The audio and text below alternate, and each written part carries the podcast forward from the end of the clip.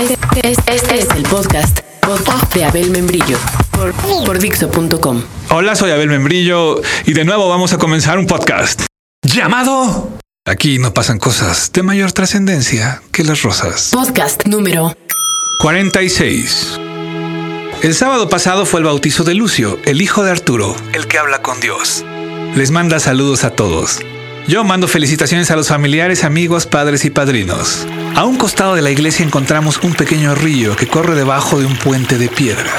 Simultáneamente, Emiliano, otro amigo que les preparó una absenta en el podcast 14 y que aparte es una mente criminal en potencia, y que a veces viene a hablar en inglés y que igual les manda saludos y que también acaba de ser padre, desmontaba una carruela color rojo a la que se le separan las rueditas y queda el puro bambineto. No sé, maravillas para los que tienen hijos. El caso es que a la hora de desmontarla junto al río, cuando Emiliano cargaba en un bambineto a su hijo, el pequeño Noah, dentro, Arturo dijo, Ahora es cuando tu hijo debe cumplir su destino. Arrójalo en su bambineto al río y déjalo correr por las aguas. Y yo creo que se convertirá en el salvador de Atenco. Y es que créanlo, en Atenco, un salvador no vendría nada mal. Lo que es más llamativo de la situación atenco, que actualmente involucra de manera disparatada a panistas, zapatistas, perredistas, priistas, macheteros, campesinos, frentes policíacos, civiles que piden paz, villistas, decenas de detenidos, decesos, ya también, por desgracia, denuncias de abusos policíacos, incluidas dos violaciones a españolas deportadas, protagonismo de los partidos políticos fuertes. E incluso hasta el mismo presidente de México, es que todo comenzó por unas flores. Así es que debido a esto, mientras hablemos de la situación atenco, insertaremos algunos versos del poeta tabasqueño Carlos Pellicer de su poema Discurso por las Flores, leídos por él mismo. Para que lo identifiquen, así suena la voz de Carlos. Que Dios lo tenga en su santa gloria. Discurso por las flores. El antecedente en Atenco es que dieron marcha atrás a la instalación de un aeropuerto. El antecedente en Atenco es que dieron marcha atrás a la instalación de un aeropuerto. En esa época los puntos de vista a grosso modo eran, uno, que ya no iban a poder volver a tener conversaciones en voz baja. No, no es cierto. Uno, a qué pinches retrógradas, qué ganas de no progresar, cuánto empleo tirado a la basura, qué manera de autoboicotearse. Y la otra era, bueno, chinga, los campesinos no iban a regalar la tierra, siempre les toca la de perder, al menos tenían que ganar una, porque iban a dejar lo que es suyo para terminar siendo empleados de una tienda de revistas, en un nuevo aeropuerto, porque en Starbucks igual y no los empleaban. Esos son los antecedentes. Lo que se detonó a partir de ahí la semana pasada es delirante. Algo de mi conciencia con morados colores tomó forma de flor y careció de espina. Llegaron descripciones de Atenco como si fuera una tierra de nadie, un lugar de supremo caos donde impera la maldad de los mismos líderes desde los días del aeropuerto, donde el Estado de Derecho se ha colapsado y hostigan a la población que pide ayuda para que los saquen de ahí. Casi casi que a la mera hora la población pide que se los lleven para siempre y que traigan el aeropuerto. Acto seguido, Algo en mi sangre viaja con voz de clorofila. En los medios masivos de comunicación hubo quien opinó que el gobierno debía entrar con la fuerza y dar una muestra de su poder y acabar con todos y reinstalar el Estado de Derecho. Que esos de Atenco no tienen perdón y que si violan la ley deben atenerse a las consecuencias y que si el gobierno no lo hace, está sentando un precedente para que así se comporten las minorías opositoras de ahora en adelante. Por otro lado, Las orquídeas penumbras mueren de una mirada mal puesta de los hombres que no saben ver nada. Están las demandas de abuso de poder contra todos los miembros de la policía y el ejército que entraron a encarcelar a los ciudadanos de Atenco con exceso de violencia. Ahí es donde viene lo de las violaciones. Unas denuncias de crimen organizado contra todos los que están en prisión, donde se argumenta de que más que una violación al Estado de Derecho lo que hay es una violación a los derechos humanos. Y ya saben En los nidos de orquídeas, la noche pone un huevo y al otro día nace color de color nuevo. que llueve mierda de izquierda, de derecha y de centro. Así que simultáneamente el subcomandante Marcos entra en acción, no solo solidarizándose con el grupo campesino de San Salvador Atenco, que tiene un nombre precioso, como, como si fuera gobernador de Puebla. El nombre es Frente de Pueblos en Defensa de la Tierra. Pues bueno, el subcomandante no solamente hace eso, sino que además se avienta el comentario de que esto solo es la prueba, de que ahora sí ya, la neta, la neta, la neta, llegó la hora de derrocar al gobierno, porque todos están del carajo, así que gane quien gane, los van a derrocar. Ah, qué linda declaración. A Marcos ya hay quien más bien lo llama el subcomediante. Y lo criticaron durísimo porque fue a dar una entrevista a Televisa. Decían que ahora sí había cambiado para siempre, que no era el mismo Marcos de cuando estaba el sexenio de Salinas de Gortari, como si México fuera el mismo México desde ese día y hasta la misma Televisa fuera la misma Televisa desde ese día. Ya, ya todo cambió, ¿no? Bueno, sí, ya ves lo que decía Heráclito, todo fluye, nada permanece. ¿Ya ven? Como si ese acto de un día en la mañana tumbara todo lo otro.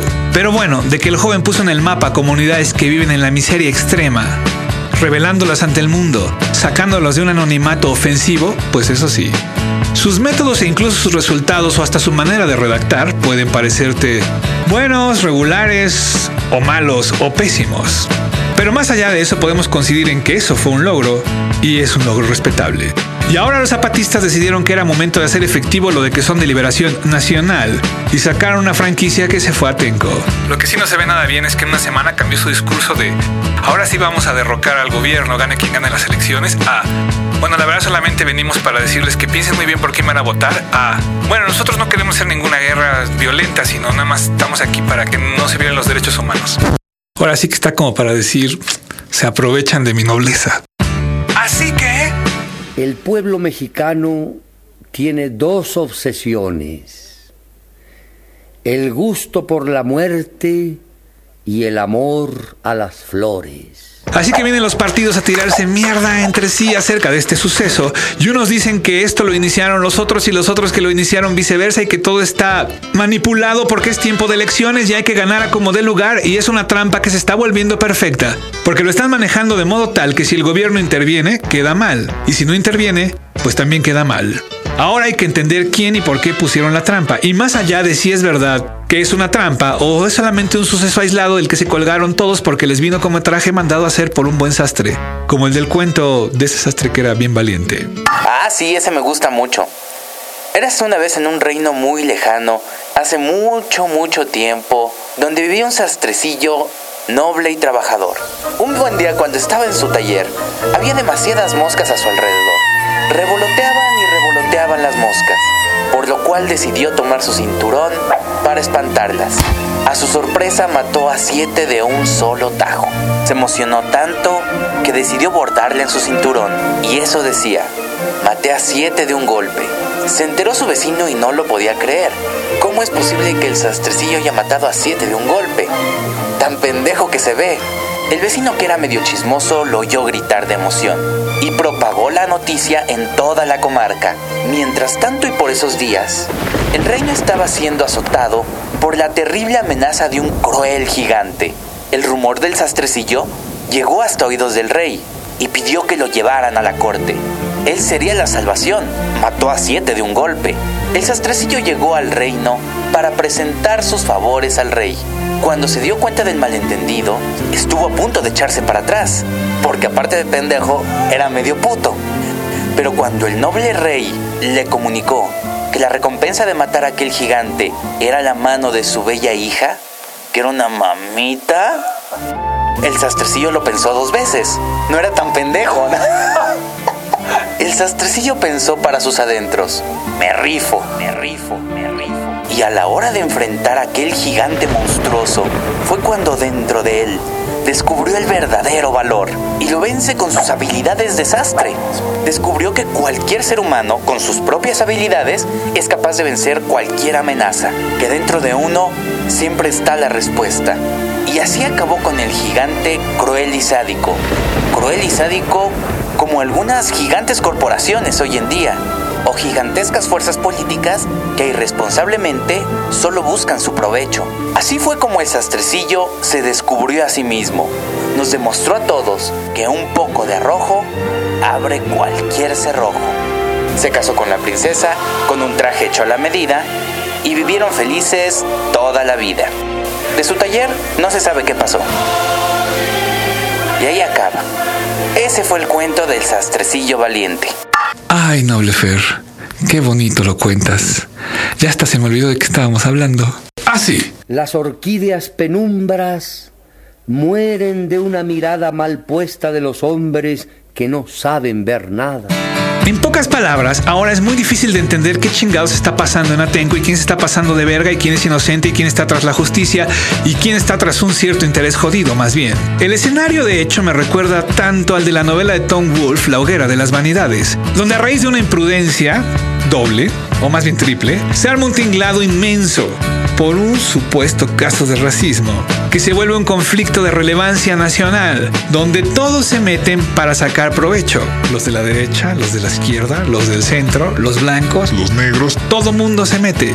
La pueden encontrar en DVDs con Bruce Willis y Tom Hanks. Y Morgan Freeman. quien es el juez que a la hora del desenlace, cuando se logra ver cómo estuvo la cosa y que todo es una hoguera creada para que el más cabrón gane algo a raíz de quemar a un inocente, pues el juez se avienta un speech buenísimo, que podría quedar ahora.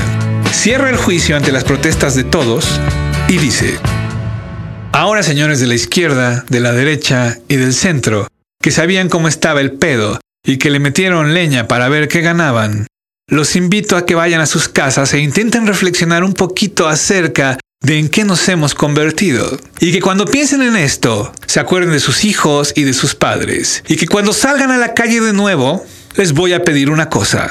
No les pediré, como dice la Biblia, que sean buenos. No les pediré ya que hagan algo por su prójimo. No les pediré ya que intenten mejorar el entorno.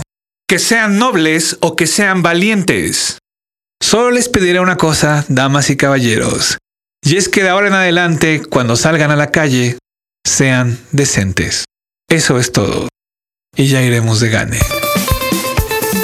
Y bueno, se me hizo como que cabía recordarlo. En medio de este indescifrable pedo que insólitamente fue detonado por esos que trabajan en la industria de las flores.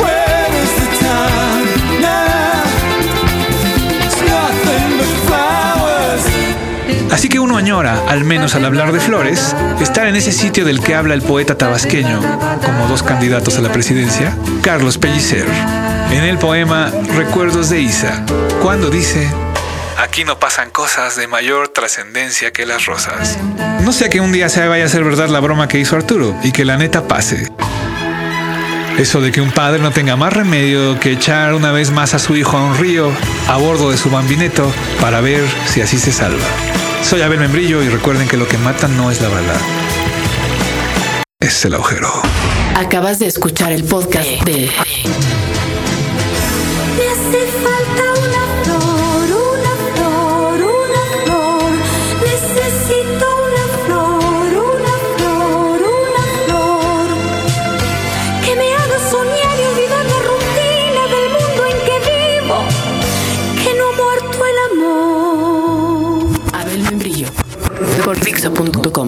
Oye, Fer, o sea, hay que poner un pedacito donde canta el cabrón, ¿no? Puta, es que sabes qué? Cualquier pedazo que pongamos de esta rol está muy cabrón, ¿eh? Por ejemplo, este. ¿Y ahora qué te falta? Fue tan grande mi error que no tengo perdón. ¿Qué te puedo ofrecer? ¿Qué deseas tener? ¿Quieres que te compre dos alas, el viento? Tal vez un avión. O bueno, ya pongo el que dices. Acabas de escuchar el podcast de ¿Qué te hace falta